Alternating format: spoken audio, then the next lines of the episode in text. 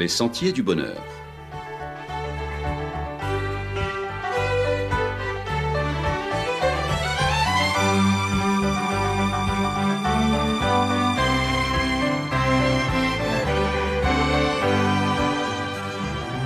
Une émission qui vous apporte un message d'espérance, de paix, de joie et de confiance. Chers amis auditeurs, bonjour. Dites-moi, êtes-vous pour la justice? Êtes-vous pour l'égalité? Êtes-vous pour la liberté? Êtes-vous pour la liberté de chacun de croire ou de ne pas croire? Oh que si, oh que oui, allez-vous me dire. Nous sommes pour ces valeurs humanistes. Nous sommes des démocrates. Nous sommes pour l'égalité des chances, pour l'égalité des droits de chacun. Nous nous battons d'ailleurs au quotidien pour cela. Alors permettez-moi de vous prendre au mot. Vous conviendrez que c'est très facile à dire quand on est dans un système qui donne toute l'apparence, toute l'illusion d'une égalité pour tous. Mais permettez-moi de vous dire que cette rentrée pose une fois de plus la question pour ceux qui veulent voir, mais surtout pour ceux qui font les frais du système. Quand on appartient à la majorité et que toutes les lois sont en notre faveur, c'est facile de chanter des hymnes à la liberté. Mais quand on fait partie de la minorité, c'est parfois plus compliqué. Nous voulons parler de tous les élèves qui sont confrontés aux difficultés d'obtenir la liberté de culte le samedi, tous les élèves adventistes du septième jour qui ne peuvent bénéficier de la possibilité de s'absenter le samedi et de tous ceux qui veulent observer le sabbat en toute quiétude à l'école ou sur leur lieu de travail. Chaque année, pour beaucoup, c'est tout un gymkhana pour négocier leur absence le samedi et plus encore qu'il n'y ait pas à la fin de leur année de formation des examens posés, programmés le samedi. Quand vous répondez mais c'est la loi de l'obligation d'assiduité scolaire, ou alors quand vous répondez vous avez des écoles, vous n'avez qu'à y rester, ce ne sont pas de notre point de vue, et vous nous rejoindrez certainement des arguments recevables, vous en conviendrez.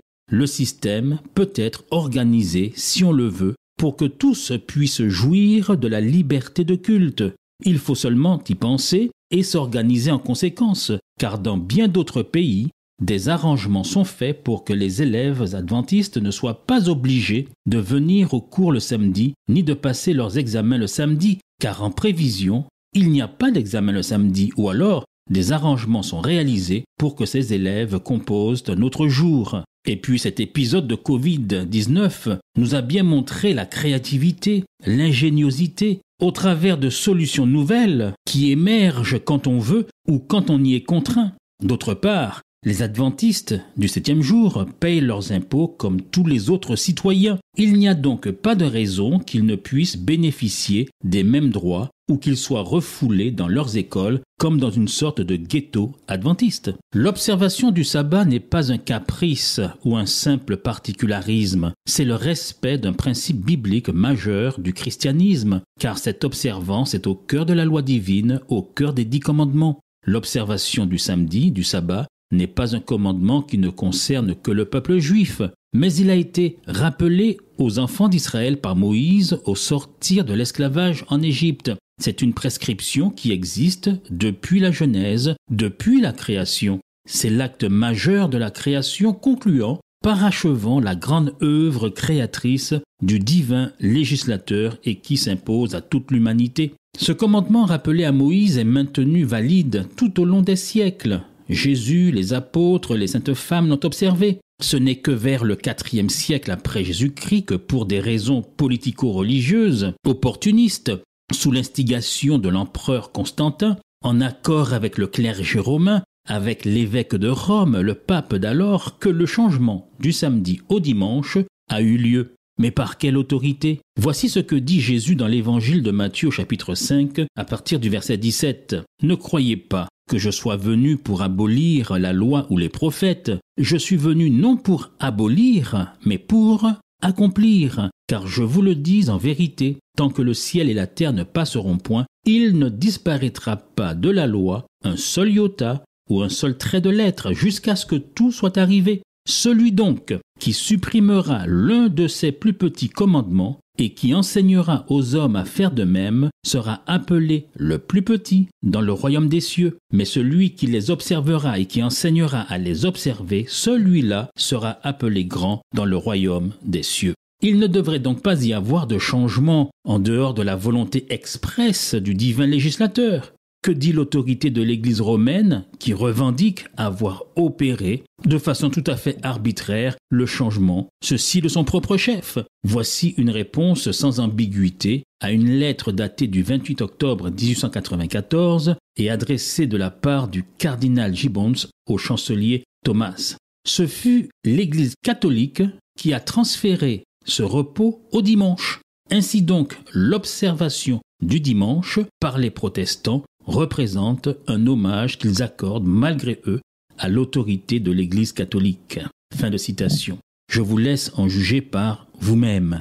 Nous, adventistes du septième jour, préférons en rester à ce que dit la Bible, la parole de Dieu. Pour les apôtres, c'était clair. Sous la menace des autorités de leur époque, ils répondirent ce qui suit dans le livre des Actes au chapitre 5 et au verset 29.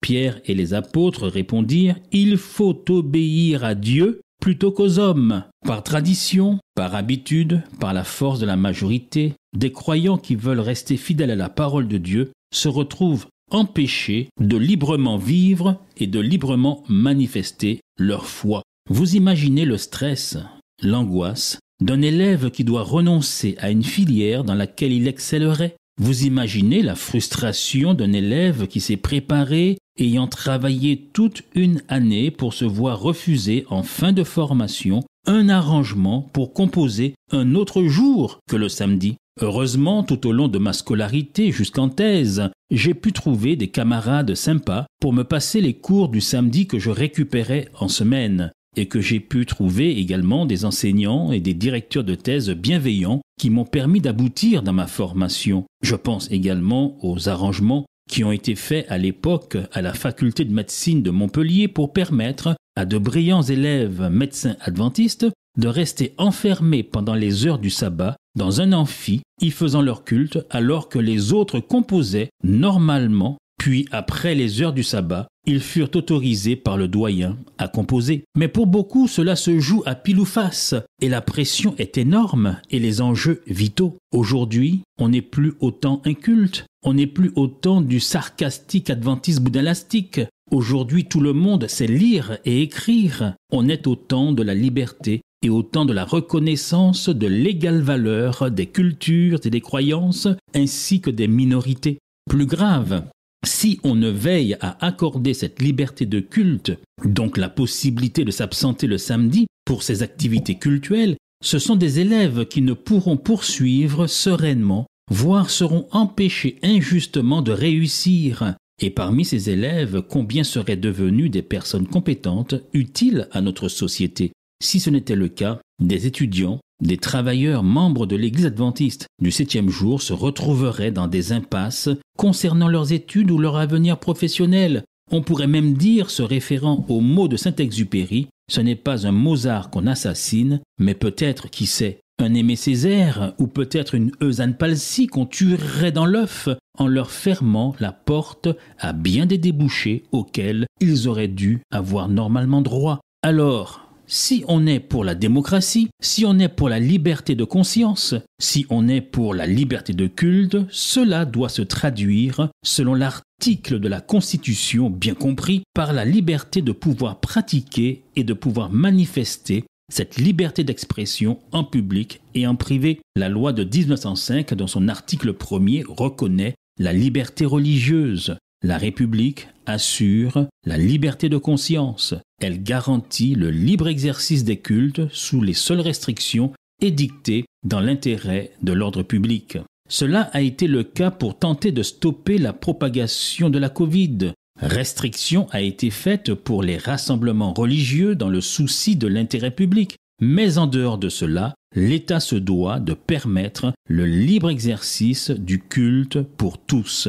L'État et les services publics sont tenus à la neutralité face à toutes les religions et à toutes les croyances et donc n'en favoriser aucune. En a-t-on vraiment tiré toutes les conséquences? L'État se doit de rendre possible l'exercice et la pratique du culte possible pour tous. Donc les élèves adventistes du septième jour devraient trouver, comme c'est généralement le cas heureusement, la compréhension nécessaire auprès des autorités compétentes. Les situations de tension sont amenées parfois, il faut le reconnaître, par les difficultés d'organisation qui peuvent se poser, mais cela doit être justement pensé. Emploi du temps, créneau d'évaluation et date d'examen bien en amont. Et lorsqu'il s'agit d'une crispation plus rare, il faut le noter, mais pour des raisons idéologiques et relevant d'une sensibilité personnelle de l'agent de l'administration, alors là, on est dans un autre registre qui ne s'harmonise pas avec ce que prévoit notre système démocratique et la Constitution comme nous venons de le rappeler. Alors puissions-nous trouver normal et légitime que non seulement que cette question du samedi soit abordée en cette période de rentrée, mais que la mise en œuvre de cette liberté soit soutenue et défendue et surtout mise en œuvre dans un souci partagé de justice, d'équité et de liberté. Nous reviendrons sur le sujet et vous disons à la semaine prochaine, chers amis auditeurs.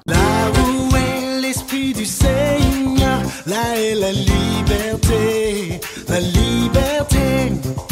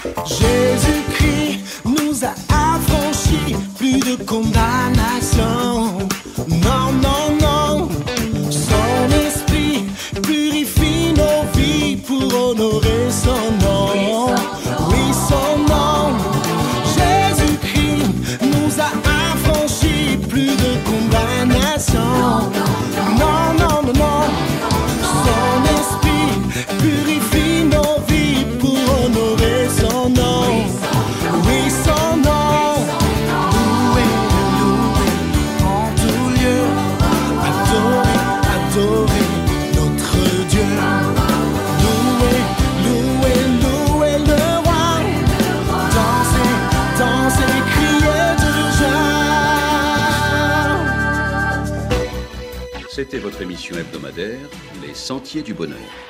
Un programme présenté par l'Église adventiste du septième jour. Aimeriez-vous lire le texte de la causerie d'aujourd'hui? Demandez-le. Il vous sera envoyé gracieusement. Nous tenons également à votre disposition notre cours de Bible gratuit par correspondance. Nous le recommandons vivement à tous nos auditeurs. Écrivez-nous aujourd'hui même. Voici notre adresse boîte postale 50 97 282 Le Lamentin CEDEX 2. Nous nous réjouissons à la pensée de vous retrouver à l'écoute la semaine prochaine à la même heure. À bientôt.